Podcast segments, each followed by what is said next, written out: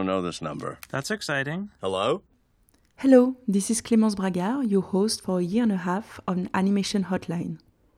For those who follow the weekly episodes, you may have noted that the podcast has taken a little break for the past weeks.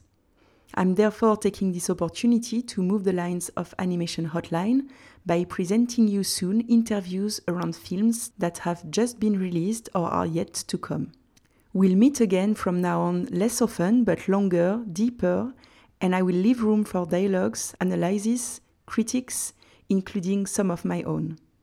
In the meantime, I strongly invite you to follow and listen to a new podcast, cousin of this one, created by Cécile Xuereb and Alexandra Dias, theater enthusiasts. Meet them and the authors of live performances on Théâtre Hotline starting today. See you all very soon, and I wish you a very happy new year.